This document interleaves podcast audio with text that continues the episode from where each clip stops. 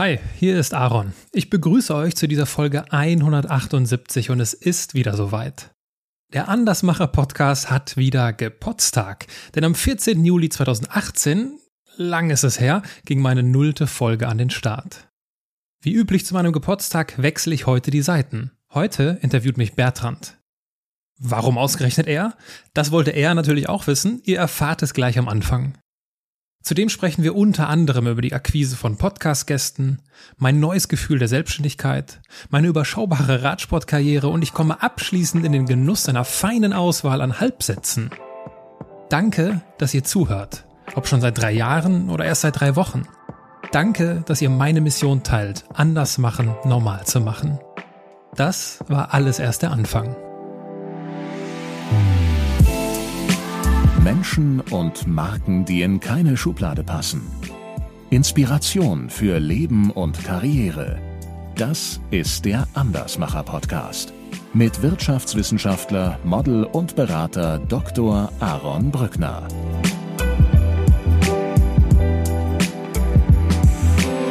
Wir haben also heute den dritten Gepotztag am 14. Juli 2018 hattest du die nullte Folge vom Andersmacher Podcast. Lieber Aaron, wie bist du denn darauf gekommen, dass ich der Richtige sein könnte, dich zum dritten Geburtstag zu interviewen? Und ja, vielleicht kannst du ja auch ein bisschen darüber reden, wie wir uns kennengelernt haben und wie du auf mich gekommen bist. Ja, also äh, ja, hallo in die Runde. äh, ich hatte Bertrand, du bist ja ein sehr loyaler äh, Hörer einfach vom vom Andersmacher Podcast und äh, hast mir schon an vielen Stellen äh, auch Feedback gegeben und äh, Vorschläge gemacht für Gesprächspartner und dadurch, dass sich das jetzt so ein bisschen als Tradition herauskristallisiert hat, dass ich doch zum Gepotztag, also zum Jubiläum immer im Sommer irgendwie dann sowas wie einen Seitenwechsel einbaut, dachte ich mir, komm. In 2021 äh, muss der Bertrand auch vor das Mikro. Und wo wir uns kennengelernt haben, das war doch hier bei Günter Faltins äh, Entrepreneurship Ganz Summit, genau. Richtig? Da war das. Und zwar war das in dem, äh, also wir hatten uns gesehen in dem Seminar von Margret Rasfeld und Jamila Tressel, die war auch mit dabei. Äh, ich glaube, da warst du in Stimmt, Vorbereitung ja. von dem Interview und dann hatten wir uns hinterher an einem Tisch getroffen oder einfach gesprochen und ich kannte dich aus äh, YouTube, aber ich kannte das Format ähm, also reiner Podcast, das kannte ich so noch nicht und ich, also ich wusste zumindest nicht, dass du da einen Podcast machst und ich kannte dich nur über YouTube. Also insofern warst du für, für mich so eine Art Prominenter, den ich dann auf einmal live getroffen hatte. Ja, ich glaube, du kanntest die äh, das Podcastgespräch mit Daniel Jung. Das hatten wir ja auch bei bei YouTube ausgespielt. Das war nämlich Folge 73 und du sprichst sie an. Genau, Margaret Rassfeld und äh, Jamila waren Folgen. Ich spinke mal gerade ganz kurz. Margaret Rassfeld war 110 und Jamila 116. Mhm. Äh, also für alle, die sich äh, mit äh, Andersmachern oder Andersmacherinnen in diesem Fall im Bildungssystem auseinandersetzen möchten, für die sind das die perfekten Folgen. Okay. Gut, jetzt ist es auch mal ein bisschen ungewohnt für dich und ich fange jetzt mal an mit dem Interview umgekehrt.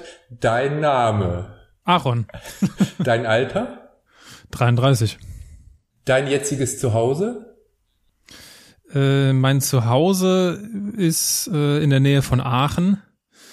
Ja, Punkt. Dein Podcast? Was meinst du mit deinem Podcast? Was fällt dir dazu ein? Eskaliertes Hobby. Okay. Dein Vorbild? Ja, ich, ich frage das ja auch immer und äh, weiß natürlich ganz genau, dass das gar nicht so leicht ist. Es gibt bei mir, da schließe ich mich, glaube ich, vielen Andersmachern an, nicht so diese eine Person, es gibt viele Menschen, äh, die mich inspirieren. Und ähm, zuletzt war das äh, Vitalik Buterin, der Erfinder von Ethereum, der Krypto, äh, der Kryptowährung. Mit dem habe ich mich so ein bisschen auseinandergesetzt und solche Menschen finde ich einfach äh, maßlos inspirierend und die sind dann für so einen Ausschnitt äh, so eine Art Vorbild, aber es gibt jetzt auch nicht so die Person, wo ich so sage, boah, das ist ja so, der, die Person strahlt über allem anderen. Das ist ja sowas, ich glaube, das ist die Frage, mit der deine Gäste auch die größte Schwierigkeit haben. Jeder will sich da so ein bisschen rechtfertigen, warum man da nicht eine Person nennen kann. Ich glaube, 90 Prozent der Leute geht das da irgendwie. Normalerweise kommt jetzt, ja, das stimmt. Normalerweise kommt jetzt bei dir die Episode mit der Bar. Ich hatte erst überlegt, ob ich jetzt äh, sage, wir gehen zusammen spazieren oder wir gehen zusammen Radfahren. Das könnte mal anfangen. Aber ähm, ich glaube, wir können auch einfach so machen, bevor ich zu den Fragen komme, ähm, würde ich gerne noch ein bisschen darüber sprechen, warum ich oder wofür mich, äh, wo, ähm, warum für mich das äh, Format Podcast so spannend oder so wichtig ist ich hatte dich ja anfangs dann immer so als den deutschen Tim, Tim Ferris bezeichnet und Tim Ferris, der kam auch, um jetzt mal wieder zu verweisen auf die Folge von Ute Flockenhaus, deine Lektorin, die hatte extrem geschwärmt von Tim Ferris, dass das so ein pfiffiger Typ wäre, ja. da in der Folge. Und ich hatte dich immer intern in meinem Kopf äh, so gespeichert. Ich weiß jetzt aber gar nicht, ob du die, Tim, den Tim Ferriss Podcast überhaupt kennst oder ob das eine Orientierung für dich geboten hat. Also äh, Tim Ferriss ist mir natürlich ein guter Begriff. Hab früher auch hier seine seine vier Stunden Woche gelesen und war begeistert davon. War ja mittlerweile auch äh, Max Scharpenack war ja zu Gast im Podcast der diese Vier-Stunden-Woche ja. umsetzt, was ja. ja. für mich ein ganz seltener Fall ist. Das war Folge 31. Und Tim Ferriss ist aber weniger so mein inhaltliches Vorbild. Da sind wir wieder bei ja. Vorbildern. Nämlich auch da gibt es so, äh, gibt es so Personen, wo ich sage, ja, das ist so einfach Inspiration, ähm, sondern da würde ich eher äh, bei Joe Rogan sein, um so ganz demütig äh, hier mal tief zu stapeln, weil Joe Rogan ähm, nicht immer so auf dieses Live-Hacking und die Performance steigern äh, darauf aus ist, sondern er führt ja sehr persönliche Gespräche und unterhält sich einfach sehr offen, aber auch tiefgründig mit seinen Gästen. Und bei Tim Ferriss geht es häufig immer um dieses, wie kann ich schneller, höher, weiter. Und äh, das ist in einer gewissen Lebensphase für mich war das super spannend, deswegen habe ich viel von ihm dann konsumiert, aber sein Podcast so habe ich nie wirklich gehört. Okay. Jetzt komme ich noch mal ein bisschen darauf, warum ich so sehr von den Podcasts profitiere. Und ich stimme dir dazu bei Tim Ferriss, dass es bei ihm manchmal etwas stark um dieses, ja, schneller, höher, weiter. Aber andererseits hatte er auch so eine vielfältige Anzahl an Gästen.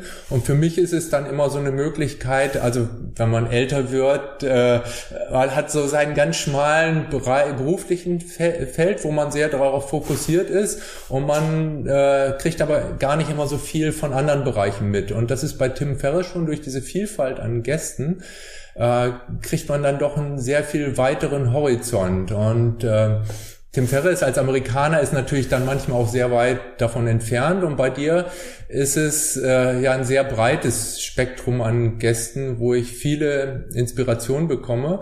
Und das sind dann manchmal totale Zufälle mit den Dingen oder das Sachen sind, mit denen kann man auf einmal total viel anfangen. Und für mich war eine Sache, äh, also ich kann mit vielen Sachen mit vielen Gästen oder mit vielen Interviews viel anfangen, aber manchmal ist es dann ganz besonders viel. Und bei mir war, das war ein reiner Zufall, Folge 154, Alex Jacobi, der kam dann auf OKRs zu sprechen.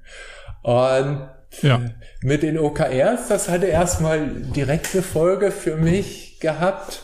Also ich äh, bin ja sehr lange schon an der Börse aktiv und äh, äh, also habe da viel Erfahrung und mache das auch sehr solide und versuche mich dann immer über, also habe hab da auch so meine Prinzipien und meine Grundsätze. Aber bei Alex Jacobi über die OKRs war das dann so. Ich hatte ähm, im Januar so ein bisschen geguckt, welche Aktien gut bewertet sind oder schlecht bewertet sind Und ähm, diese OKRs, das hatte mich irgendwie interessiert. Er war ja da total begeistert davon und irgendwie so dieser Funke war übergesprungen. Also ich bin, bin ja von meinem Beruf her Vertriebsmann und man merkt dann irgendwo, wenn dann so eine totale Begeisterung war. Und das war bei ihm so irgendwo, hatte ich den Eindruck, das war was ganz Besonderes. Also er hat mich jedenfalls dazu gebracht, danach zu schauen und ich kannte den Begriff dann gar nicht. Also OKR ist äh, wahrscheinlich die meisten, äh, kennt fast keiner in Deutschland. Äh, das steht für Objectives und Key Results und äh, ich kannte es unter diesem Begriff nicht, aber ich kannte es, also ich wusste diese Zielfokussiertheit von Google und ich habe dann tatsächlich äh, das Buch von, das er genannt hatte, auch von John Durr über OKRs. Mhm. Und ich hatte, ich hatte früher schon mal ein Buch über Google gelesen und ich war so oder so drauf und dran gewesen, ähm, also bei Alphabet, bei Google dann Aktien zu kaufen. Und ich habe mich dann, glaube ich, eine ganze Woche, ich habe die Bücher beide wieder nochmal durchgelesen, also ich habe mich wirklich eine ganze Woche damit beschäftigt. Und äh, dann hatte ich die Zahlen bei Alphabet ganz genau durchgeguckt. Oh, also ich habe da immer verschiedene Sachen, die ich dann mache. Und dann habe ich noch ähm, über YouTube ähm, von ähm, wie heißt der? Pichai, äh, Sundar Pichai, dem CEO, da hatte ich, die haben ja so eine IO-Konferenz, da hatte ich dann auch noch mehrere Stunden angehört. Und dann hatte ich tatsächlich ähm, von Alphabet 60.000 Euro an Aktien dazu gekauft und ich war so überzeugt, das mache ich eigentlich fast nie, dass ich ungefähr sechs oder sieben Leute, die ich gut kenne, denen habe ich gesagt, die sollen unbedingt Alphabet kaufen. Äh, das ist ja so eine gewisse Verantwortung. Also das habe ich noch nie gemacht, aber da war ich jetzt so überzeugt davon, dass Alphabet einfach, dass die so stabil stehen und dass dieses Prinzip von OKRs, dass das gut ist, dass ich denen geraten hatte und dann habe ich nochmal gezählt.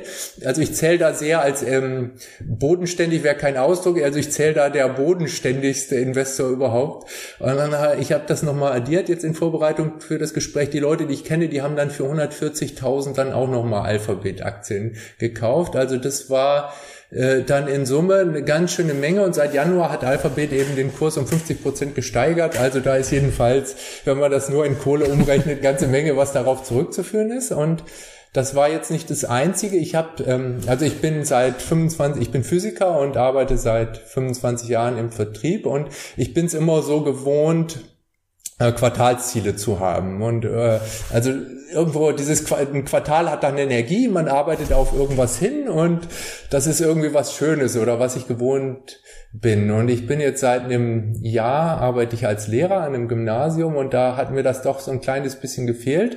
Und mit diesen OKRs, also das, äh, äh, ja, es, es sind im Prinzip bei Alphabet war das früher quartalsmäßige Ziele, die man sich gesetzt hatte. Und ich habe dann tatsächlich wieder angefangen, mir äh, jetzt nicht um, man hat ja im Vertrieb nicht nur ähm, Umsatz ist ein Teil, also man hat dann eben auch qualitative Ziele. Und da habe ich mir für mich selber wieder äh, Ziele gesetzt, die dann meine Frau und noch einen externen Freund unterschreiben musste, so äh, dass auch da ich da gut vor, äh, vorwärts gekommen bin. Also das waren einfach so ein paar ähm, ein Beispiel jetzt, was ich nennen wollte, wo ich einfach von deinem Podcast sehr profitiert habe. Ja, und das, also mich hat das sehr gefreut. Du hast ja auch da, damals eine, eine, Mail geschickt und hast mir das ja schon ja. geschildert. Ein weiterer Beleg dafür, äh, oder ein weiteres äh, Indiz dafür, dass du ähm, es verdienst, in dieser, in dieser Sonderfolge hier aufzutauchen. Ja. Äh, weil sowas freut mich natürlich auch. Und ich kenne es auch aus eigener Erfahrung, wie, wie, ja, so hinter der nächsten Ecke kann sich ein Mensch oder eine Information befinden, die unser Leben verändert. Und äh, ich fand das bemerkenswert, wie sehr dich diese Folge angesprochen hat und wie sehr du danach ins Machen gekommen bist. Ich meine, dann da zwei Bücher lesen, dann zu investieren und alles. Das ist schon, das ist schon fantastisch. Also das, mir fällt jetzt auf, dass ich Alex äh, das noch nie erzählt ja. habe. Ihm muss ich das definitiv äh, nochmal noch mal rüber rüberschicken, ja, die ja. Info. Freut ich hatte ihm über LinkedIn dann Bescheid gesagt und da hatte er sich dann auch bedankt dafür. Ja, also, genau, äh, aber es wäre bestimmt gut, wenn du das auch nochmal sagst. Ähm, zu deinem Podcast äh, nochmal oder auch, das war mir jetzt gleich aufgefallen, als ich dich gesehen habe. Also du warst dann schon äh, was Besonderes für mich und ich glaube, ich kann auch klar ausdrücken, was das ist. Also die eine Sache ist, dass du dich äh, unglaublich gut ausdrücken kannst. Also das merkt man an den äh, anderen Büchern, da sagst du ja selber, das fällt dir re recht leicht, dann dich äh, ein Buch zu schreiben, was äh, was ja nicht so häufig ist. Die meisten sagen, sie sitzen dann da oder kommen nicht vorwärts oder müssen sich dazu zwingen. Oder auch für Tim Ferriss ist das immer so ein ständiger Kampf und für viele Autoren ist es ein Kampf und bei dir ist das, glaube ich, so dieses Ausdrucksvermögen ist sowas, äh, äh, da fühlst du dich wohl und das fällt dir leicht und das merkt man sowohl schriftlich als auch mündlich aus. Und ich habe da auch da wieder ein besonderes Beispiel dafür. Wir hatten uns ja bei äh, Theo Schlaghecken, bei der beim Live-Podcast, da hatten wir uns auch gesehen. Und das hört man auf Folge 115. Da ist, äh, äh, da hört man meine Frage auch. Ich stelle eine Frage Stimmt. Ja, und genau. frage dann, äh, man stammelt ja dann so ein bisschen von so einem großen Publikum als Gast, wenn man sich meldet. Und auch ich war dann so ein bisschen aufgeregt und hatte dann gesagt, Mensch, Theo Schlagecken war vorher Unternehmensberater gewesen und dann war er ausgestiegen und arbeitet jetzt so ein bisschen noch und äh, ich war damals ja noch voll im Job und hatte gedacht, Mensch, äh, bereut man das dann nicht irgendwo? Und hatte die Frage gestellt, äh, hatte gesagt, vorher war er sogar Partner, glaube ich, in der Unternehmensberatung, da war er aus, ausgestiegen. Und ähm, du hattest dann meine Frage nochmal zusammengefasst und in dem Moment, als du die Frage äh, zusammengefasst hast, da hatte ich gedacht, also da war einfach so dieses Gefühl, so wie du die Frage formuliert hast, so hätte ich sie, so hätte ich mich gerne ausgedrückt. Also das, was du gesagt hättest, das wollte ich eigentlich gerne sagen, aber konnte das nicht so schön sagen wie du. Also das war so für mich so ein ganz prägnantes Beispiel so von deinem Ausdrucksvermögen. Das, das ist ja auch irgendwie was Sonderbares, dass jemand anders das, was man eigentlich sagen möchte, eigentlich treffender sagt als man selber. Äh, auch das freut mich natürlich. Äh, wir können an dieser Stelle gerne mal da reinhören. Okay.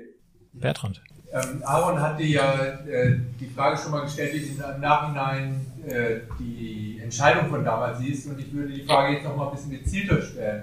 Also Partner bei einer Unternehmensberatung und jetzt auch Berater, der nur zwei Tage die Woche arbeitet, das ist ja wirtschaftlich vermutlich liegen da Welten dazwischen. Und ähm, wie siehst du jetzt so den wirtschaftlichen Aspekt? Welche Bedeutung hat jetzt Geld für dich, auch wenn du das jetzt langfristig vielleicht so siehst, dass du nie wieder in solche Bereiche kommst, in die du damals hättest kommen können? Also ja. wie, wie, siehst du das jetzt auch äh, auf lange Sicht in den 20 Jahren, ja, ja, einfach langfristig? Welche Rolle, wenn ich das kurz äh, zusammenfassen darf, äh, welche Rolle spielt Geld heute? Die Hypothese liegt zugrunde, dass Theo heute weniger verdient, als wenn er seinem, Ord ja. seinem ordentlichen Weg. Naja, naja. Ich will natürlich nicht zu viel, ich weiß es ehrlich gesagt auch gar nicht. Aber das ist die Hypothese, dass wenn du deinem ordentlichen Weg gefolgt wärst, heute mehr verdienen würdest. Wie wichtig ist dir Geld? Ja, also ähm, ich glaube, Geld oder auch Besitztümer ist mir seitdem auch weniger wichtig geworden. Sonst würde ich vielleicht auch wieder fünf Tage arbeiten. Äh, und äh, jetzt können ja alle, die uns zuhören, sich ein, ein, eigenes Bild davon machen, ob es mir wirklich gelungen ist, deine Frage besser zu formulieren. Aber ich erinnere mich noch sehr gut ja. daran und das stimmt. Das war ja bisher das einzige, das einzige Live-Event äh, vor Corona ja noch und äh, das war ein, äh, ich habe das in sehr, äh, ich trage das mit sehr besonderer Erinnerung in meinem Herzen, weil es war ein sehr schöner Abend. Okay. Gut, dann habe ich noch eine zweite Fähigkeit, die mir bei dir sehr ausgeprägt ausfällt und das hängt vielleicht, also das finde ich auch immer sehr erstaunlich. Ich weiß ja fast alles von dir. Also ich habe ja von den 170, 100 äh, irgendwas 70 Folgen, ja, schätze ich 160 habe ich dann schon gehört und da sind ja auch einige persönliche. Also ich, ähm, ja, da, da weiß man einfach irgendwann sehr viel. Da vielleicht auch beiläufig noch was Verbindendes. Wir sind beide, haben vier Geschwister, also sind fünf insgesamt und wir sind beide Nummer vier und haben glaube ich beide zwei Brüder und zwei Schwestern, wenn ich das richtig Erinnerung, in Erinnerung habe. Correct. Also das sind dann auch so ein paar äh, Gemeinsamkeiten. Ähm, bei dir, du bist ja aus einer Pfarrersfamilie oder dein Vater ist Pfarrer zumindest und ich glaube, das beinhaltet man dann, dann auch als Pfarrer oder in der Atmosphäre muss man tolerant sein. Und für dir fällt es dann auch sehr einfach, wenn äh, Gast äh, oder äh, ja, wenn dann eine komplett konträre Meinung ist, da auch gar nicht, äh, also äh, bei mir war es eben so, als, gerade als ich jünger war, da hatte ich immer das Gefühl, das ist, das kann nur eins richtig sein und wenn da irgendwas ist, was ganz anders ist, dann muss man dagegen reden oder so und das hab, musste ich mir dann im Vertrieb muss man äh, das auch lernen, dass man da tolerant sein kann und ganz andere Meinungen einfach stehen lassen kann, aber das musste ich mir sehr hart erarbeiten und da hatte ich bei dir eben auch das Gefühl, das kam durch dein Elternhaus oder wie auch immer. Jedenfalls ist das etwas, was du sehr gut kannst. Ja, das äh, überrascht mich schon fast, äh, das zu hören, weil ich, ich glaube, ich, es gibt einfach ganz viele Situationen, wo ich, äh, wo ich das nicht so gut kann. Ich glaube, das ist ja auch das, was irgendwie jeder baut sich ja so seine Lebenswelt und äh, andere Ansichten sind nicht immer einfach, aber das ist auch etwas, was ich durch den Podcast jetzt im Rückblick auf drei Jahre extrem gelernt habe. Also äh, zuhören zu können, auch wenn ich von, wenn ich mir so denke, so, boah, der, also das sehe ich eigentlich ganz anders. Und das dann auch stehen zu lassen, das ist dann aber auch irgendwie mehr so eine strategische Frage, dass es mir nicht darum geht, und vielleicht vermissen das auch manche Zuhörer, ich weiß es nicht. Äh, mir geht's dann nicht darum, dann da eine große Diskussion vom äh, wie sagt man das, vom Stapel zu lassen, sondern äh, mir geht's ja immer um den Gast. Und der Gast gehört auf die Bühne und jetzt nicht unbedingt meine Meinung. Ich meine, hin und wieder äh, kommt man ja dann schon mehr in so, ein, in so einen Austausch, auch vielleicht in so einen kritischeren Austausch. Aber, äh, und das habe ich gelernt durch den Podcast, andere Meinungen mir anzuhören und mich mit ihnen auseinanderzusetzen. Und das ist etwas, glaube ich, was uns völlig abhanden kommt mhm. aktuell in der mhm. Gesellschaft, dass wir äh, ganz schnell irgendwie, sobald wir das Gefühl haben, nee, das, sobald auch nur jemand irgendwie was in die eine Richtung gesagt hat, nee, das, dann wird der irgendwie gecancelt und den kannst du nicht mehr ernst nehmen oder was auch immer und sowas finde ich ganz unangenehm und schlimm. Mhm. Und auch unmenschlich und äh, deswegen freut es mich, dass, dass es quasi mein persönliches Trainingslager ist, immer wieder aufs Neue. Äh, und manchmal, ich habe jetzt letztens mir wieder so rausgesucht, okay, ich kriege auch viele Vorschläge von den, von den, von euch Zuhörern, über die ich mich freue und schaue halt so, ähm, ich schaue manchmal so nach, okay, welcher Gast würde mich denn mal herausfordern? So, bei welchem Gast habe ich so eine, ne, mit welchem Gast würde ich mich eigentlich nie unterhalten? So, ganz böse ja. gesagt, ne? Und aber, aber gerade deswegen will ich mich mit dieser Person unterhalten? Und ähm, da habe ich mir nämlich letztens auch nochmal Gedanken drüber gemacht und überlegt, okay, wen könnte ich denn da einladen? Aber ähm, wenn das so er erscheint, dann ist es auch so, weil ich meine, dafür ist das der Andersmacher-Podcast ja auch da, dass das andere normal ist, das Andersmachen normal ist und äh, oder normal werden sollte. Und von daher freut mich das, wenn das so transportiert wird. Gut, dann noch eine äh, dritte Eigenschaft, die dann, also die mir auch gleich beim, als ich, als wir uns bei dem Entrepreneurship Summit kennengelernt hatten, die mir aufgefallen war. Ähm, ich wusste da, oder wir hatten uns darüber unterhalten. Ich, ich glaube, ich wusste das schon mit dem mit dem Modeln. Ähm, das kommt ja im Podcast eben auch immer im Einspann dann vor. Und da war aus, aus ähm, meiner Sicht ist das ja so, also wenn man jetzt bei dir googelt und die Bilder anguckt, äh, die sehen ja unheimlich fantastisch aus oder viele ganz unterschiedlich. Da können man sagen, oh, ist das toll.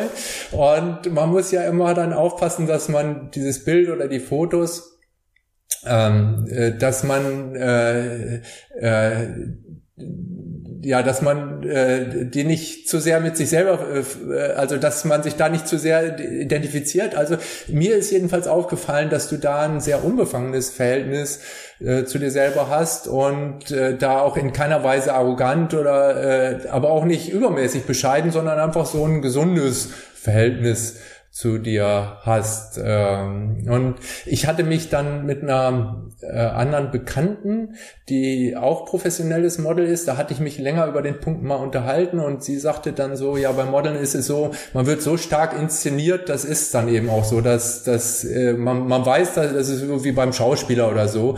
Äh, man sieht den Film und man kommt da nicht in Gefahr, das miteinander zu verwechseln. Also ich will jetzt nicht zu tief auf das in, in das in den Model-Business rein, aber ich äh, dieses, dass du so ein unbefangenes Verhältnis zu dir selber hast, dass du nicht zu bescheiden bist, aber auch nicht äh, ähm, arrogant oder äh, selbstverliebt. Also das war mir jedenfalls aufgefallen als charakteristische Eigenschaft. Ja, das, danke für die Blumen. Also das verstehe ich ja als Kompliment.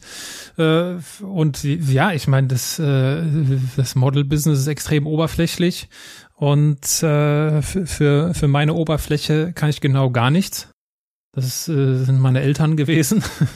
Und äh, von daher, ich sehe halt so aus, wie ich aussehe. Und äh, ich habe schon genügend Situationen erlebt, ähm, wo man dann nicht so aussieht, wie man aussehen sollte, um halt irgendwie einen gewissen Job zu bekommen oder was auch immer. Ne? Also ähm, ich, ja, ich glaube, ich habe da auch tatsächlich ein gesundes Verhältnis zu und nimm das auch nicht ganz so ernst. Also es ist halt alles ja. sehr subjektiv und äh, am Ende kommt es darauf auch nicht an, ja. Ja, also das, ja, das, das macht, das gefällt mir jedenfalls sehr an dir. Gut, dann würde ich jetzt mal so ein bisschen auf den tiefer in den Podcast einsteigen. Also du hast den Podcast ja als eskaliertes Hobby von dir bezeichnet. Und du hattest vorhin jetzt äh, äh, ein Beispiel für einen Podcast genannt, äh, den kannte ich jetzt nicht. Tim Ferriss war nicht unbedingt das Vorbild.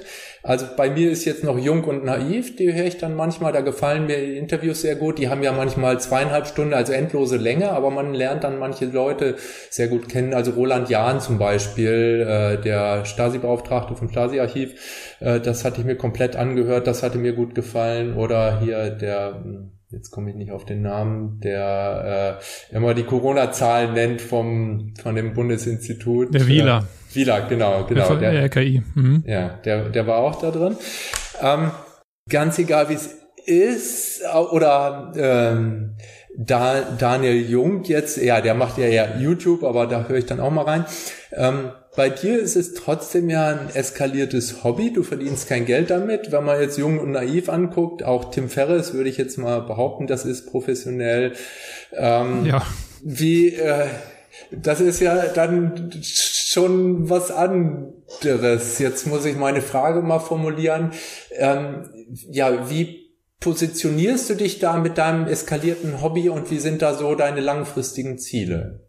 Ich bin sehr leidenschaftsgetrieben, schon immer und in vielem, was ich mache. Und wenn ich das Gefühl habe, dass das gut ist, dass das zu mir passt und dass mir das Freude bereitet, dann mache ich das.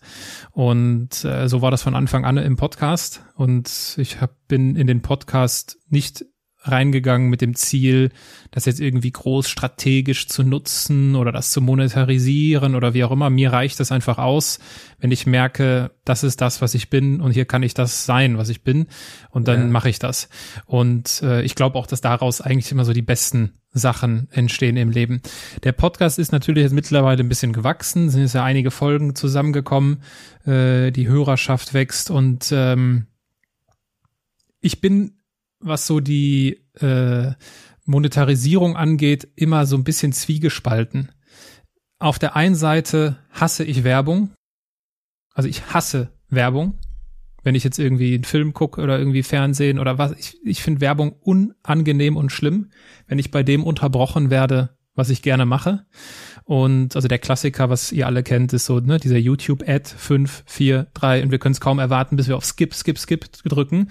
Ähm, und äh, auf der anderen Seite ist es natürlich schon extrem viel Arbeit und äh, es macht natürlich hin und wieder auch Freude, wenn sich das Ganze irgendwie ja finanziell nicht nicht lohnt im Sinne von, dass ich jetzt davon leben muss oder so, äh, sondern dass es halt irgendwie eine gewisse Kompensation gibt. Deswegen habe ich ja irgendwann dann auch mich entschieden dazu, also Stand heute, das kann sich auch alles ändern. Stand heute habe ich mich dazu entschieden, es ist ein werbefreier Podcast wo, wo es keine Werbung gibt.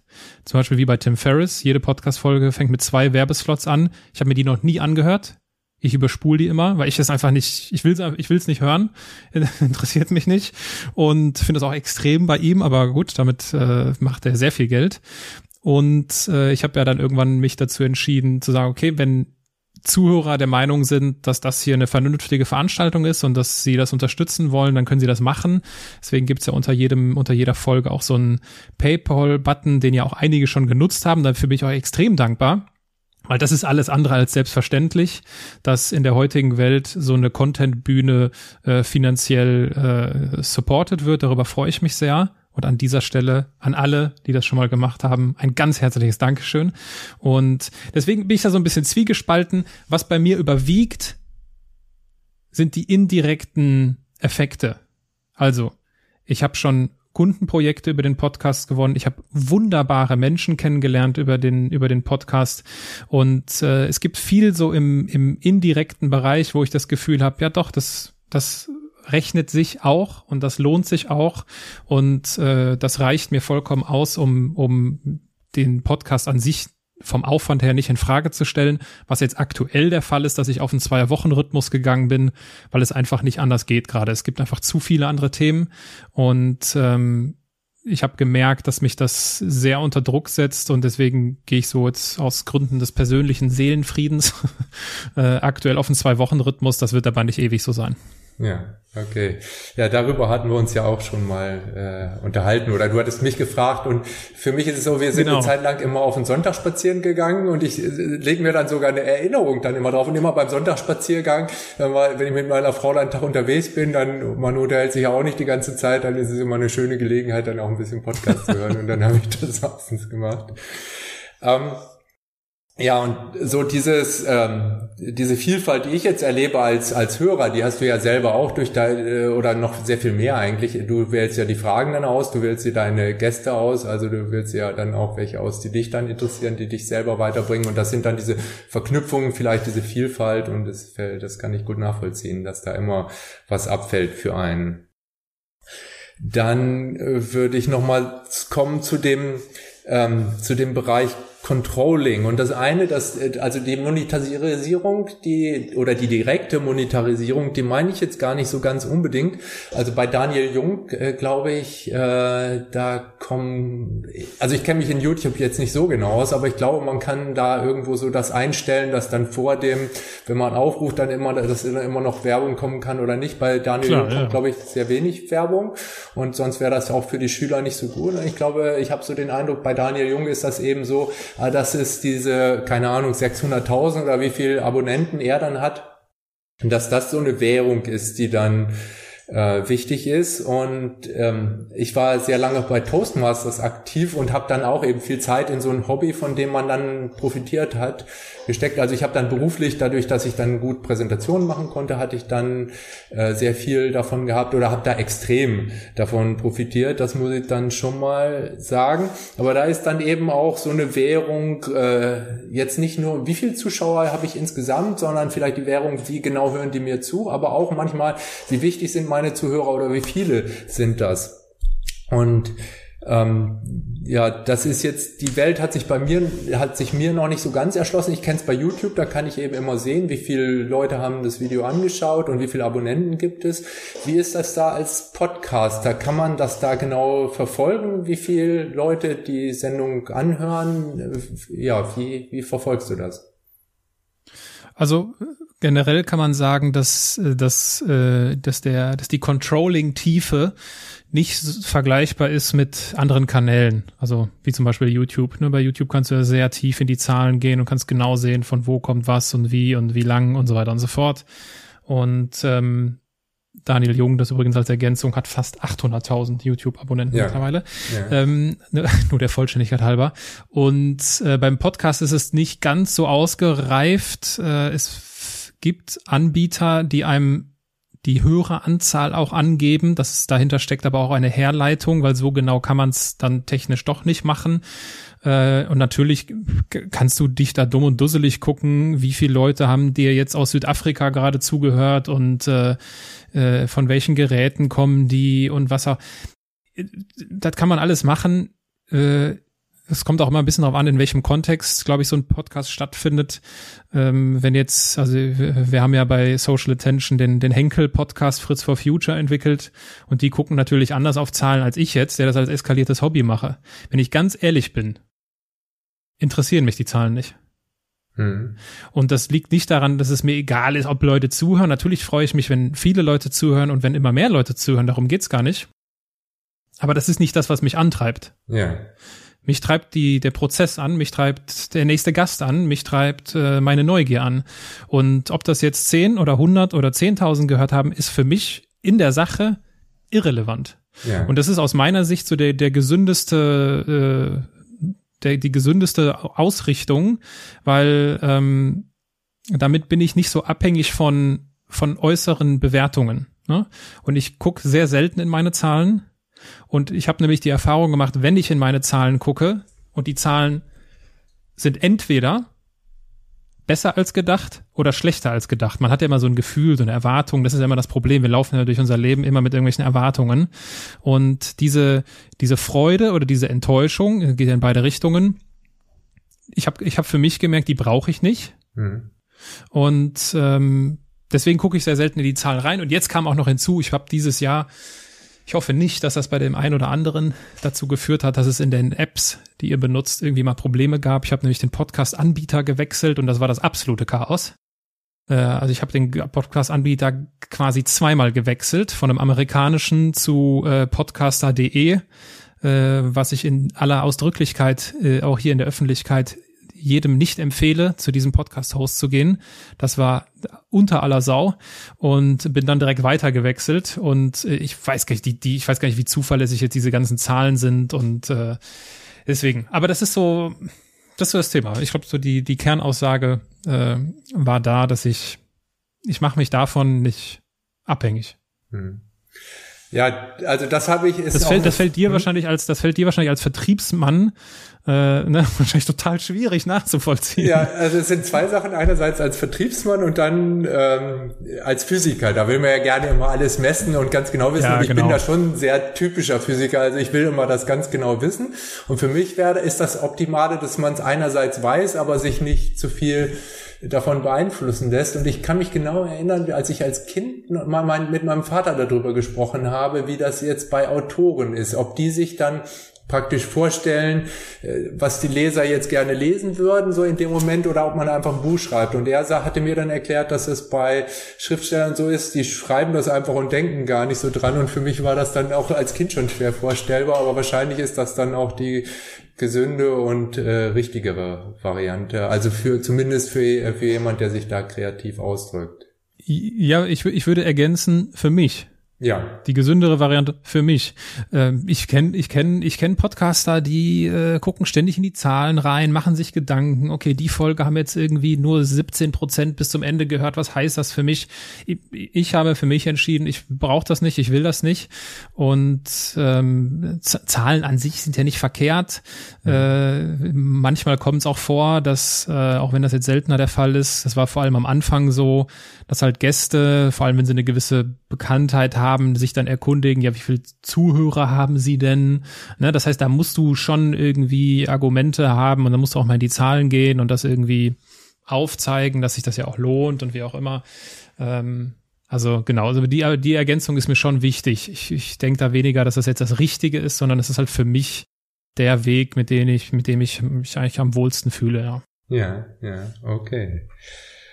Äh, ja, das, was du angesprochen hast, jetzt um die Interviewpartner zu äh, bekommen, das wäre natürlich dann die nächste Frage. Und du hast ja äh, ähm, von der SPD den früheren Kanzler kann, äh, nicht Scholz oder Schulz. Martin Schulz, Schulz, Schulz, Martin ja. Schulz, ja, das gehabt. Du hast ja viele an Prominenten oder an, äh, ja, an Prominenten, an Leuten, an die man nicht so leicht rankommt. Jetzt Max Otte, auch wenn er so ein bisschen in Verruf geraten ist, den würde ich dann doch schon mal unter gewisse Prominenz zählen. Dann Dirk Müller ist sicherlich auch jemand, wo man nicht leicht rankommt. Gerald Hüther, ähm, du hattest ja einige dabei und du hattest auch ähm, Roland äh, Liebscher, der über eine Million übrigens ist bei Podcast oder bei 1,2 Millionen, der das, das weiß ich genau, der, der das dann auch super geil fand und der das dann auch extrem kommerzialisiert. Jetzt nicht unbedingt nur durch Videos, aber der hat ja sein Business praktisch auf YouTube äh, aufgebaut. Aber ähm, also die Frage war jetzt, du hast ja schon so ein bisschen beantwortet, Du bist ja jetzt auch nicht, also das kann ich als Vertriebsnehmer vielleicht auch nochmal genauer erläutern. Ähm, im, äh, bei, Im technischen Vertrieb, da, da wird das dann eben auch getrennt. Der Entwickler, der ein Produkt entwickelt hat, der ist nicht derjenige, der zum Kunden geht. Und wenn ich jetzt äh, zum Kunden gehe und er sagt, Mensch, das äh, gefällt mir überhaupt nicht oder das brauche ich, will ich gar nicht benutzen, dann bin ich nicht derjenige, der es gemacht hat, sondern ich kann da eigentlich ganz unbefangen mit umgehen. Also ich, ich habe da keine Schmerzen. Also das ist so ein bisschen, wenn man derjenige ist, der das hergestellt ist, das ist so ein, wie ein bisschen wie ein Chirurg, der sich selber äh, operieren muss. Man, es kann einem eigentlich aus meiner Sicht gar nicht gelingen, sein eigenes Produkt, das das nicht, äh, da keine Schmerzen zu fühlen, wenn das jetzt jemand, äh, äh, äh, ja, wenn man da eine Rückmeldung dazu bekommt. Und ähm, dir ist es ja trotzdem, oder was heißt trotzdem, dir ist es ja gelungen, da sehr hochkarätige Leute zu bekommen und das, obwohl du gar nicht so sehr auf die Zahlen achtest. Wie ist das für dich oder wie gehst du davor? Theo Schlaghecken hat die Frage übrigens auch schon gestellt äh, in dem Stimmt. Interview und du bist ein bisschen drauf eingegangen, aber da möchte ich dann doch nochmal nachbohren. Wie gehst du da vor oder wie ist das für dich, wenn einer dich gar nicht sprechen will oder Roland Liebscher, da hattest du ja gesagt, da, da hat die Marketingagentur äh, gewechselt und der gab schon eine Zusage, aber dann, dann war dann irgendwie die neue Agentur hatte dann wieder abgesagt. Ja, ja, sehr gut. Also ich weiß nicht mehr, wie ich jetzt mit Theo darüber gesprochen habe, aber im Zweifel wird sich an meiner Antwort wahrscheinlich gar nichts ändern. Ähm, vielleicht sind wahrscheinlich nur noch ein paar mehr Geschichten hinzugekommen, weil da erlebt man natürlich schon, da erlebt man schon sehr bunte Sachen äh, in der Art und Weise, wie manche Leute äh, auch äh, gemanagt werden und so weiter und so fort. Aber davon ist halt niemand frei. Es gibt sicherlich Leute, die mir auch eine Mail schicken und die fällt bei mir irgendwie unter den Tisch und das tut einem auch leid, weil man es nicht mit Absicht macht. Aber ähm, zu den Podcast-Gästen wie fange ich an? Also generell suche ich das, wo ich ein Gefühl habe, wo mein Gefühl sagt, das passt. So, und ich krieg manchmal Vorschläge, wo ich lese und verstehe, ja stimmt, diese Person würde in den Podcast passen, aber mein Gefühl sagt mir, nee, irgendwie fühle ich das nicht. Und dann kann ich das nicht machen. Es kam schon mal vor, dass ich das hin und wieder gemacht habe und ich habe im Nachhinein gemerkt, da warst du nicht 100 Prozent oder das war nicht so mein Gefühl. Also mein, mein, mein Navigationssystem ist schon so nach meinem nach meiner Intuition ausgerichtet. Ich meine, ist auch mein Podcast. Ist ja auch irgendwie mein, mein, mein gutes Recht, das da, das so aufzubauen. Und natürlich gibt's ähm, Gäste, also wie du solche Leute erreichst, du schreibst sie an. Ja, aber die Frage ist natürlich, wie schreibt man sie an? Und äh, bei Gerald Hüther habe ich mir schon ganz bewusst überlegt, okay, wie will ich jetzt einen Gerald Hüther anschreiben? Und der hat von mir keine Mail bekommen, sondern der hat von mir halt eine schön aufbereitete, ausgedruckte Präsentation per Post zugeschickt bekommen auf die er sich dann gemeldet hat. Und äh, dann kam es zu einem Gespräch. Also da bin ich definitiv die Extrameile gegangen, um mich von anderen Anfragen abzuheben.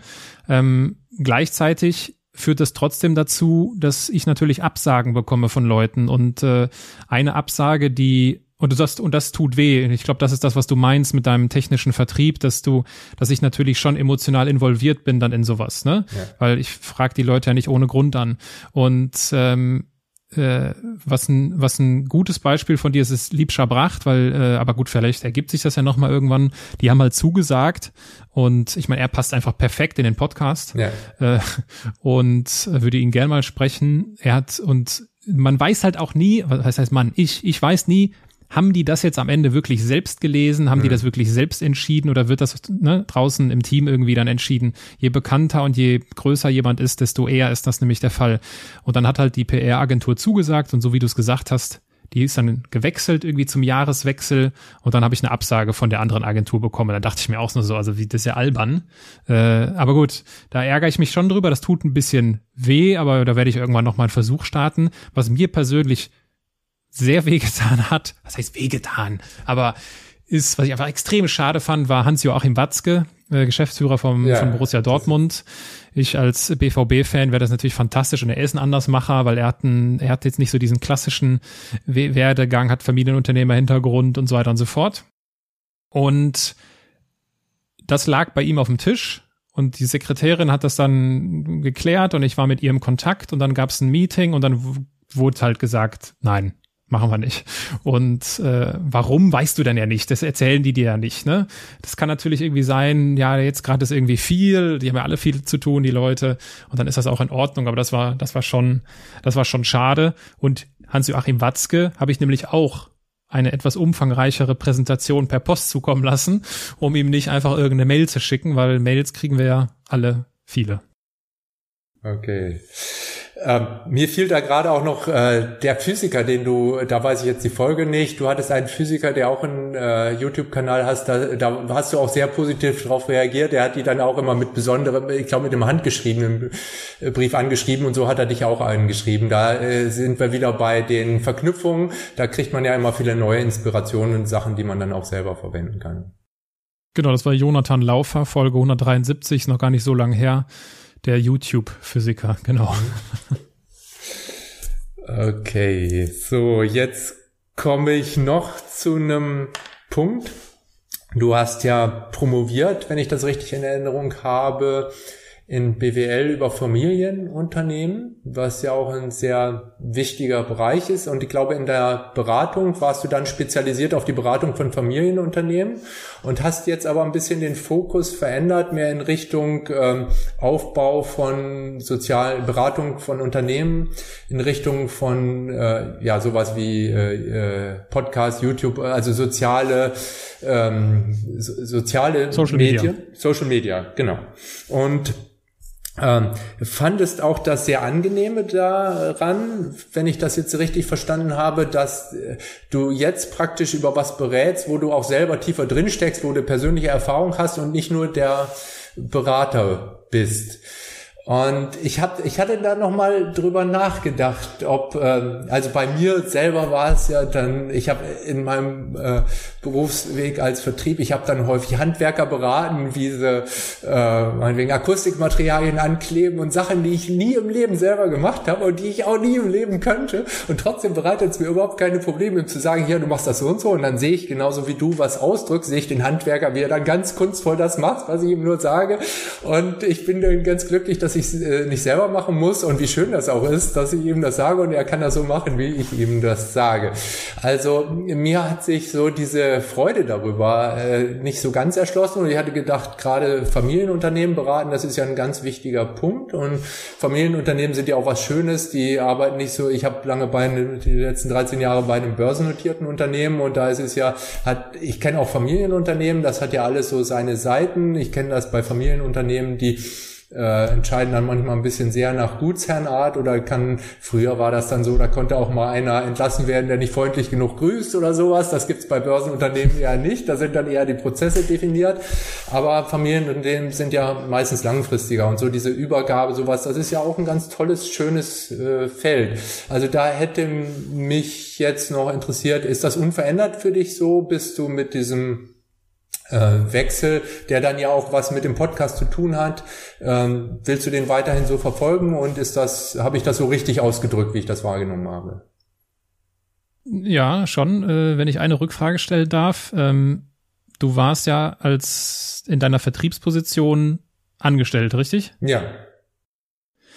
Ich könnte mir vorstellen, dass das einen Unterschied macht, wenn ich angestellt für etwas, für jemanden wie auch immer arbeite, ja. äh, habe ich natürlich automatisch eine, eine andere Distanz äh, zu dem, zu dem, was ich da mache. Ist das so? Ich weiß es nicht. Ich denke jetzt einfach mal, ich, ich spreche jetzt mal laut über das, was ich so denke.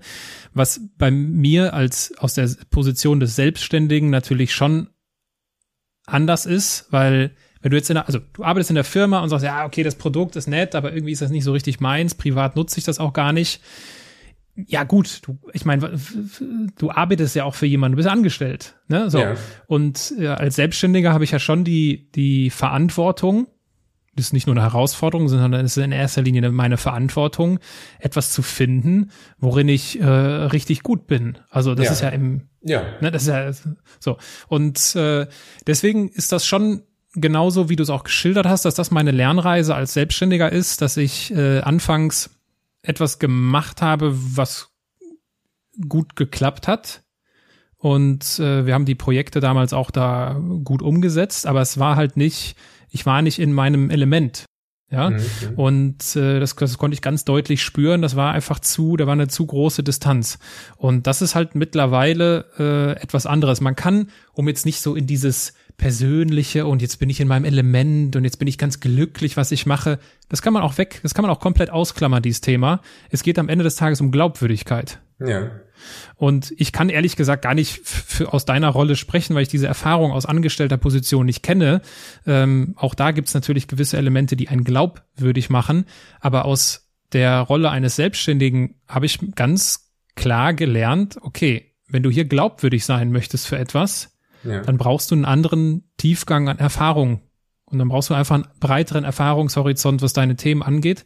Und es gibt einfach nichts Besseres und es gibt auch nichts Überzeugenderes, als exakt zu wissen von dem, wovon du sprichst. Und deswegen ist es ja bei uns bei Social Attention so, dass wir nur das empfehlen, was wir vorher selbst ausprobiert haben. Ja. Äh, wir wissen, aus, also die Fehler machen wir auf unseren eigenen Kanälen, ob das jetzt Podcasten ist oder TikTok oder LinkedIn oder wie auch ja. immer, wo wir unseren Kunden helfen.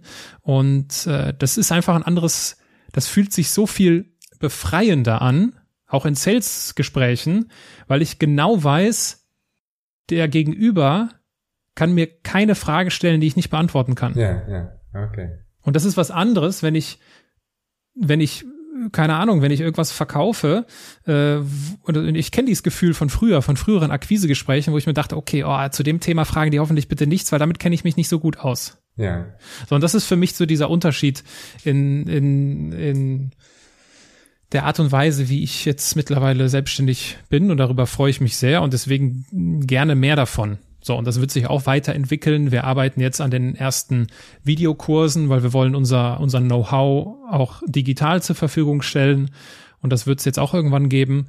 Ähm, aber ja, wie das jetzt dazu passt, dass, mhm. dass du jetzt aus deiner Vertriebsrolle damit das nicht so nachvoll, weiß ich gar nicht. Das kann ich auch gar nicht. Ich kenne halt deine, diese Welt kenne ich zu wenig, ja, um das irgendwie. Ja, ja. Man hört auf jeden Fall deine Begeisterung raus und äh, es scheint ja sehr für dich zu passen. Ähm, vielleicht da noch zu den Rollen Angestellter oder nicht Angestellter. Ich weiß, dass das war auch in irgendeinem Podcast letztens das Thema. Also ich würde das, ich denke immer auch als Angestellter ist immer, ist man immer gut beraten, das zu tun, also sich nicht als Angestellter zu fühlen. Heutzutage die Zeiten haben sich da auch geändert. Und als Berater ist man ja in der Form auch angestellt, äh, nur dass es eben kein unbefristetes äh, Beschäftigungsverhältnis ist, aber man kriegt, äh, man gibt seine Arbeit und man kriegt Geld dafür. Und ähm, also ich habe es immer so gehalten und das hat sich langfristig immer gut aus, äh, dafür ausgezahlt. Man sollte so beraten, äh, oder beim Verkauf sollte man jetzt so beraten, dass man das Ziel ist immer hinterher, man muss einen glücklichen Kunden haben. Und äh, wenn man das tut, dann ist man langfristig erfolgreich. Und wenn man jetzt irgendwo so so im Finanzvertrieb ist das ja häufiger eher so, ich ziehe den über den Leisten und äh, der, der soll das gar nicht unbedingt so merken. Das geht so in technischen Bereichen, Bereichen da, da geht das auch gar nicht so unbedingt so. Die Leute benutzen diese Sachen lange genug und äh, wenn die sich dann hinterher mit anderen drüber unterhalten äh, da, und dann haben sie ein schlechtes Gefühl oder merken, ah, hier gibt's ein viel besseres Produkt, das äh, gibt da Ärger. Also ich persönlich habe es immer so gehalten, dass mein Ziel war, da einen Kunden zu haben, der dann hinterher begeistert davon ist. Und das hat sich immer sehr, sehr ausgezahlt langfristig. Also ich weiß, dass das nicht jeder so macht, aber äh, ja, so war das bei mir. Ähm, jetzt nochmal, ich bin nicht so der König der Überleitung, wie du das bist. Das wäre noch die vierte Eigenschaft, ein König der Überleitung, so nenne ich dich in meinem Kopf dann manchmal. Ähm, bei den äh, äh, bei der Frage, ich glaube nach den Vorbildern oder nach den nach dem super Andersmacher, da wird äh, am häufigsten äh, ja, wer wird am häufigsten genannt bei dir? Bei, bei welcher Frage meinst du? Ähm, als, ähm, als Vorbild. Und ich würde das jetzt auch mal sagen, wenn das der Andersmacher-Podcast ist, dann wird das Vorbild ja wahrscheinlich auch derjenige sein, den die meisten als den Andersmacher schlechthin ansehen. Wer, wer da am häufigsten genannt wird? Ja. Also ich glaube, mir ist mal aufgefallen, dass Elon Musk sehr häufig genannt wurde. Das würde ich auch so bestätigen. Elon Musk wird da am ja. häufigsten genannt. Und der, der fällt mir auch ein, ähm, wenn man jetzt Andersmacher sind. Also ähm, da denke ich manchmal, viele verstehen das überhaupt gar nicht so. Den Wandel, der stattgefunden hat, auch mit der Klimaerwärmung, dass einfach Elektroautos, äh, also die, die Zeit der Verbrenner ist gezählt. Und ähm, äh, Elon Musk, glaube ich, der hat das einfach schon vor 10 oder 15 äh, Jahren erkannt, genau durchdacht und sich von niemandem beeinträchtigen lassen. Und bei mir ist es auch heute noch so, dass wenn viele auch völliges Unverständnis gegenüber Elektrofahrzeugen haben und da so völlig hanebüchene Ideen haben, die haben, also ich habe jetzt im Vertrieb dann eben auch häufig so einen technischen Wandel vorangetrieben und da habe ich das erlebt, dass eben tatsächlich das so ist. 90 Prozent der Leute, die verstehen es einfach erst, wenn sie es selber benutzt haben und die können sich da nicht im Kopf her analytisch in Sachen reinversetzen, die sie noch nicht selber erlebt haben. Und Elon Musk, der hat das in einer ganz extremen Form gemacht. Ähm, also insofern stellt er auch für mich äh, den absoluten Andersmacher dar. Und wer jetzt in deinem Podcast aber nie, also wenn ich jetzt als weiteren nennen würde, wäre jetzt Albert Einstein, der hat, also das übertrifft noch Elon Musk für mich, weil er hat einfach Zeit, das hat, wenn er das genauer durchdacht hatte, hatte das konventionelle Verständnis für ihn keinen Sinn mehr gehabt und da hat er einfach das Verständnis von Zeit komplett geändert. Also das ist schon äh, dann noch eine Nummer größer. Oder äh, Charles Darwin, der fiel mir da auch noch äh, dazu ein. Und das jetzt äh, noch mal eine Sache, die für dich interessant sein könnte, das war vor Born to Rebel. Das ist ein Buch hm. für jüngere Geschwister. Also das geht darüber, welche welche Bedeutung die Geschwisterreihenfolge äh, für den Charakter hat, äh, äh, den, den man darstellt. Und da ist in diesem Buch also an Beispielen das erklärt. Und Charles Darwin, der hat ja, äh, ja auch fast wie Einstein oder Elon Musk so die Kategorie aus meiner Sicht eben mit der Evolution. Äh, ja, auch für dich als Pfarrerssohn ist das ja dann, da hast du vielleicht dann auch wieder nochmal einen besonderen Bezug dazu. Für die christliche Lehre war das ja ein großer Wechsel. Das hat ja zunächst erstmal äh, für die christliche Lehre ja dann erstmal ein Denkwandel äh, dann stattgefunden. Und bei Charles Darwin, der war eben jüngeres Geschwister und für ihn war da, also die Plausibilität ist dann so ein bisschen, als äh, äh, Ältester, da vertritt man so ge gerade gegenüber den Jüngeren ja die Herrschaft, also man vertritt die eigenen Eltern, wenn die nicht zu Hause sind, da muss man aufpassen, dass es dann Gesitte zugeht, man kriegt die Verantwortung übertragen. Und als Zweiter ist das dann vielleicht auch noch oder ein bisschen so. Und äh, als drittes oder als viertes Kind, da äh, wird man eigentlich gar nicht mehr wahrgenommen, es sei denn, also das ganze Leben dreht sich darum, wie kann ich überhaupt wahrgenommen werden? Und man wird nur dann wahrgenommen, wenn man irgendetwas Besonderes macht. Und wenn man jetzt äh, etwas macht, was die Geschwister schon gemacht haben, also mein Bruder, du hattest das auch genannt, du hattest den als äh, Instrument, glaube ich, ausgewählt, was noch keiner der Brüder gespielt hat. Also mein Bruder hat, meine beiden Brüder haben Schach gespielt und mein einer Bruder so mittelgut, der andere sehr gut. Und es war irgendwo klar, der ist drei oder vier Jahre älter, der ist sehr begabt da drin. Und wenn ich jetzt Schach spiele, dann wird es mir niemals gelingen, da irgendwie aus, aufzufallen. Und bei mir war eben noch Sport irgendwie umbesetzt und ich hatte gemerkt, daran bin ich gut. Und Sport fand mein Vater dann eben immer toll und so war es dann eben äh, Sport gewesen, ähm, wo man dann im Fokus war. Und es war aber eben irgendwo so, das äh, ist, glaube ich, bei mir so ein prägender Teil des Charakters, dass äh, ja äh, es geht eben es ist eben so automatisiert, äh, dass ich muss mich nicht anstrengen, dass ich nicht zu kurz komme. Also das ist so eine Eigenschaft, die mich, glaube ich, so eine, ich habe viele Eigenschaften oder ich habe einige Eigenschaften gehabt, die waren, ähm, da war ich sehr untypisch im Vertrieb, aber so dieses, äh, man musste von klein auf aufpassen, dass man genug kriegt und dass man Aufmerksamkeit auf so, manchmal ist das ja eine relativ perfide Art. Ich, also ich schreie gar nicht unbedingt so laut, aber irgendwie gelingt es mir dann immer auf irgendeine Art Aufmerksamkeit zu erregen und das ist ist ja bei dir vielleicht in irgendeiner Form dann ähnlich. Ja, das war jetzt also, keine, keine, keine Frage, das war jetzt nur so dieses Thema Geschwisterreihenfolge oder welche, welchen Einfluss äh, spielen die. Ich kann dir das Buch dann vielleicht auch nochmal oder in den. Ja, genau, das, das, das wollte ich der Vollständigkeit halber nochmal noch mal erwähnen, weil du hast, äh, das sehen ja unsere Zuhörer nicht, du hast ein Buch in die Kamera gehalten, Born to Rebel und äh, was dieses Thema aufgreift. Äh, danke für den Input, das greife ich mal auf, interessiert mich. Ich habe an der einen oder anderen Stelle nämlich auch schon mal so gedacht, hm, bist du, wenn du drittes, viertes, fünftes Kind bist, prädestinierter dafür, irgendwie unkonven unkon unkonventionelle Wege im Leben zu gehen? Ich habe im Podcast das eine und das andere auch schon gehört. Also mhm. es gab auch schon Gäste, die waren, keine Ahnung, so ähnlich positioniert wie ich, viertes Kind oder irgendwie sowas. Und oder oder davor und äh, da schien es so, als ob das jetzt keinen entscheidenden Unterschied macht. Ich glaube, das ist auch hochgradig individuell dem Genmaterial, was wir halt so mitbekommen. Und äh, jeder Familienkontext ist ja auch ein anderer. Und ich glaube auch nicht, dass es da so eine so eine Regel gibt, äh, aber in meinem Fall ist das definitiv so gewesen und äh, das passt auch zu dem, was du schilderst, ne? dass ich ganz bewusst Dinge äh, gemacht habe, weil sie meine Geschwister nicht gemacht haben. Und wahrscheinlich, wie in allem, was wir so machen in unserem Leben, steckt dahinter immer ein Schrei nach Liebe und oder Aufmerksamkeit, ist ja eigentlich dasselbe. Und wir wollen ja alle geliebt werden, laut Erich Fromm. Und äh, von daher macht das auch, macht es auch Sinn, dass man dann so sein Ding findet oder sucht erstmal und dann findet, ist ja eigentlich auch eine sehr ist ein sehr gesunder Prozess, finde ich. Ja.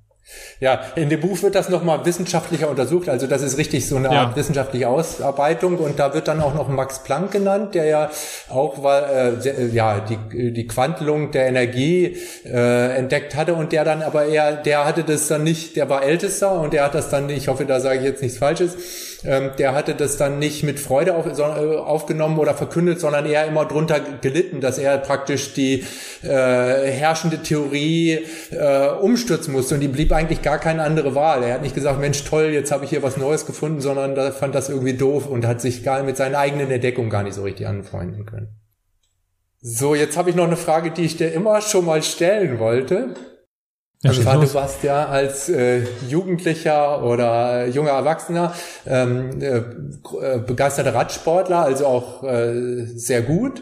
Und du hattest das in einem Podcast dann geschildert. Dann hattet ihr aus irgendeinem anderen Bundesland dann die Stars zu Besuch und ihr seid zusammengefahren oder da waren Rennen gewesen und die haben dich in Grund und Boden gefahren. Und zwar so stark, dass du gesagt hast, Mensch, Lance Armstrong, den Traum, den kann ich mir abschminken. Und dann hast du von heute auf morgen, glaube ich, das Rad in die Ecke gestellt und der Traum vom Radfahren war zu Ende. Und ähm, jetzt, ähm, ja, die, die Frage will ich jetzt äh, sorgfältig stellen. Also ich kenne das sowohl von Judo als auch bei Tischtennis, wo ich relativ weit gekommen bin. Es ist ja dann immer eben, und da sind wir wieder so bei dieser Frage, was interessiert mich selber und wie ich in einem Vergleich mit anderen. Und ich gucke jetzt die Zahlen an, aber es kommt dann eben bei Tischtennis ist es so, man spielt in seinem Verein, man spielt dann auf Kreisebene und dann kommt man auf einmal in ein anderes Umfeld. Man ist jetzt dann im Bezirk oder ein anderes Beispiel jetzt dazu ist genauso, man ist an der Schule und war jetzt gut in Mathe und Physik und dann kommen wir jetzt zum Studium, da sind ganz andere und auf einmal ist man ein, ein ganz kleines Licht. Aber manchmal ist es dann eben auch so, das sortiert sich wieder neu und man muss dann erstmal wieder Anschluss finden und wenn man in diesem Umfeld ist, kann es halt trotzdem sein, wenn da eine gewisse Zeit vergeht, dass man wieder ganz vorne dabei ist. Und da jetzt erstmal die Frage, bist du ganz sicher, dass aus dir wirklich kein Lance Armstrong äh, geworden wäre? Kannst du da ganz sicher sein? Und äh, äh, ja, hast du da vielleicht nicht doch Zweifel in dir oder tut es dir nicht leid, dass du dir nicht vielleicht doch dabei geblieben bist? Und äh, welchen Bezug hast du heute zum Radsport? So, das sind die dreifache Fragen. Also äh selten war ich mir so sicher, dass das die richtige Entscheidung ist und auch rückblickend nach wie vor, weil zu 100 Prozent nicht zu 99 Prozent, sondern zu 100 Prozent wäre aus mir kein Lance Armstrong geworden. Und Lance Armstrong ist natürlich auch mittlerweile sehr in Verruf geraten mit ja. seinen Doping-Geschichten. Ähm, ist vielleicht auch das äh, schlechte Beispiel, aber er war ja die Person, die mich damals dazu inspiriert hat, aufs Rad zu steigen. Und dann bin ich im Schweizer Urlaub und so habe ich angefangen, Rad zu fahren und das war fantastisch. Ähm, das war die richtige Entscheidung, weil äh, ich war, du hast gesagt, ich war sehr gut. Ich war nicht sehr gut. Ich war ordentlich, war hin und wieder mal vorne mit dabei, aber das bei, bei nationalen und auch kleineren Rennen. Ich habe es dann irgendwie äh, in den Bundesliga-Kader von Nordrhein-Westfalen geschafft, bin am Ende ja für Köln gefahren, also für den VCS Köln, für die, die sich ein bisschen besser auskennen und äh, fahre heute auch immer noch mit Stolz die Trikots durch die Gegend von früher. Ähm, und war aber einfach nicht gut genug. Also das war äh, eine Rundfahrt am Genfer See damals. Das war auch nicht in Deutschland. Das war mit, äh, mit der, mit der Bundesligamannschaft auch. Und das war krass, was da für Jungs am Start waren. Und wenn du dann merkst, ja, okay, Moment mal, ich bin hier äh, auf Rang 137 von 180 Startern, dann, ja, was soll das? Also wofür? Ne? Weil das ist ein Sport, wo du unglaublich viel Aufwand betreibst ja. und wo die Upside äh, nie wirklich groß ist, es sei denn, du bist halt Marcel Kittel, äh, Christopher Froome oder so. Das sind so die einigen wenigen an der Spitze, die damit richtig erfolgreich werden und richtig viel Geld auch verdienen. Äh, und alle anderen können zusehen, wie sie irgendwie über die Runden kommen und können von Jahresvertrag zu Jahresvertrag hoffen und beten. Und äh, da habe ich zum Glück, und da bin ich, ich bin einfach rückblickend total dankbar für eine ganz klare Entscheidung getroffen und habe nicht noch irgendwie so ein bisschen hier. Ich bin noch, ich bin nach Hause gekommen, bin noch ein Rennen in Bochum gefahren, das weiß ich noch, der Sparkassen Giro, und dann habe ich aufgehört. Und äh, ich bin, das ist aber, so ticke ich auch. Wenn ich was mache, dann mache ich das richtig. Deswegen hadere ich auch unglaublich stark gerade mit mir dass ich auf so einen Zwei-Wochen-Rhythmus gegangen bin mit dem Podcast, weil ich eigentlich so ticke, dass, okay, wenn dann richtig und dann jede Woche. Das fällt mir sehr schwer. Das ist so diese Sportler-DNA in mir, wenn dann richtig.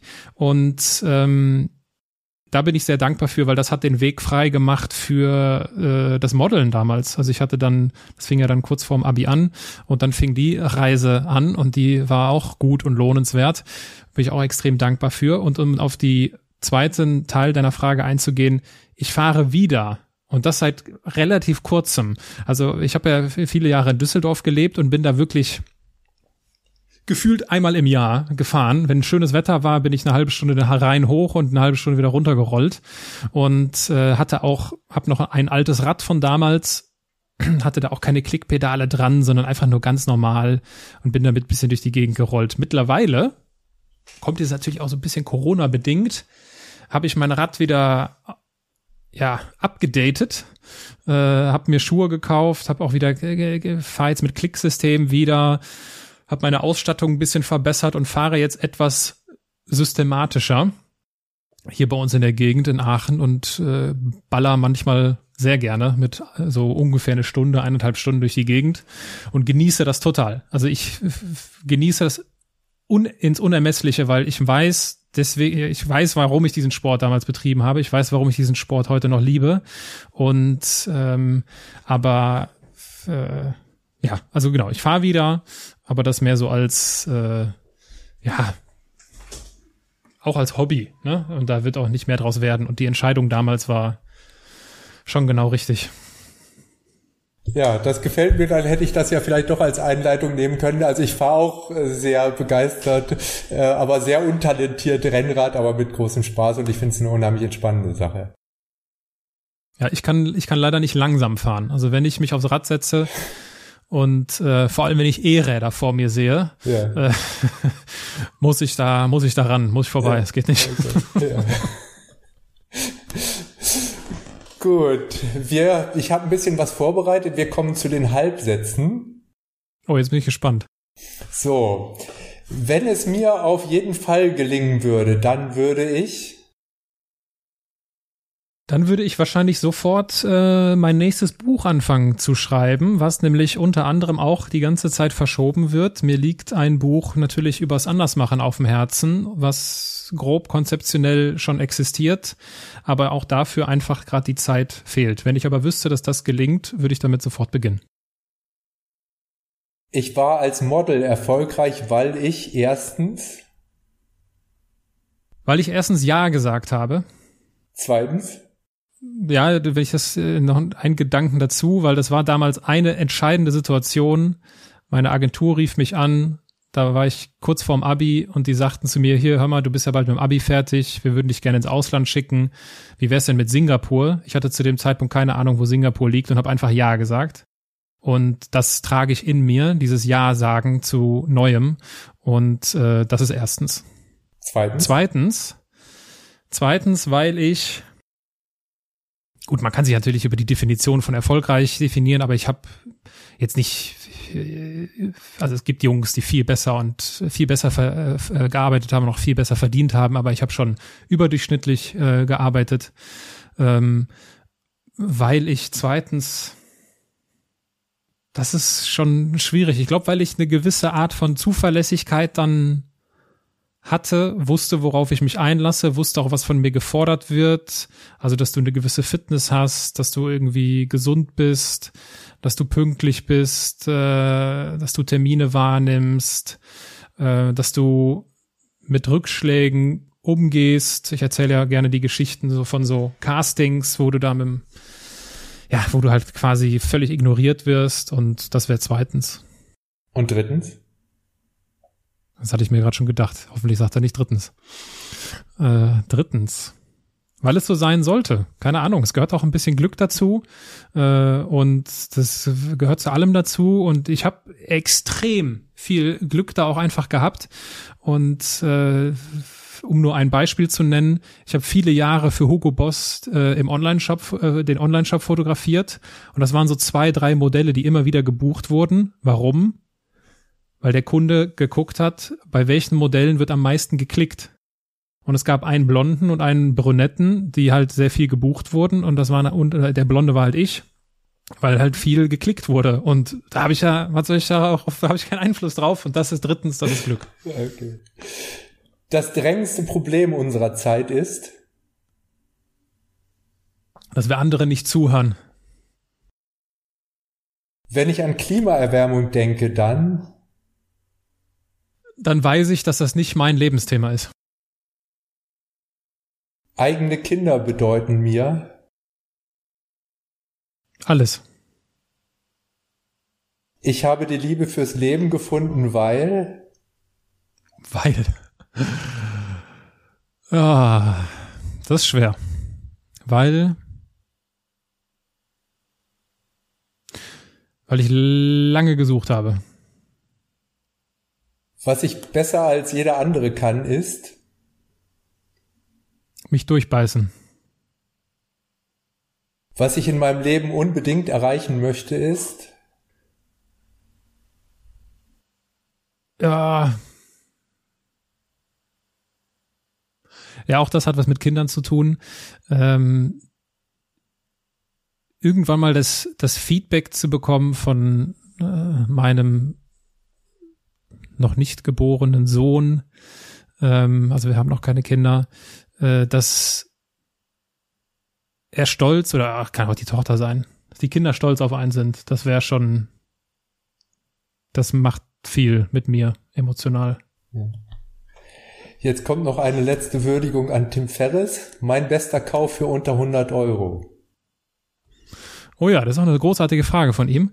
Ähm, mein bester Kauf für unter 100 Euro. Generell oder der sagt immer so in letzter Zeit, ne? Ja, kann auch generell sein. Für unter 100 Euro. Wäre es zu langweilig, wenn ich Bücher nenne? Wahrscheinlich, nee, ne? Nee. Ja, ich komme.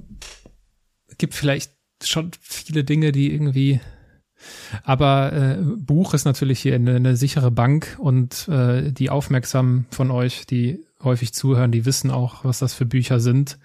Und äh, ein Buch, was mir sehr die Augen geöffnet hat und das auch zum, zum Thema, ähm, wie hast du es eben genannt? Die Frau meines Lebens? Ja, nee, äh, die Liebe, genannt? die Liebe. Die Liebe meines Lebens, genau. Äh, es passt auch dazu, ist äh, das Buch von Erich Fromm, Die Kunst des Liebens. Ich glaube, das kostet irgendwie, weil es so ein kleines Ding ist, paar Euro nur und das ist einfach ein absoluter Augenöffner, was äh, Liebesbeziehungen angeht.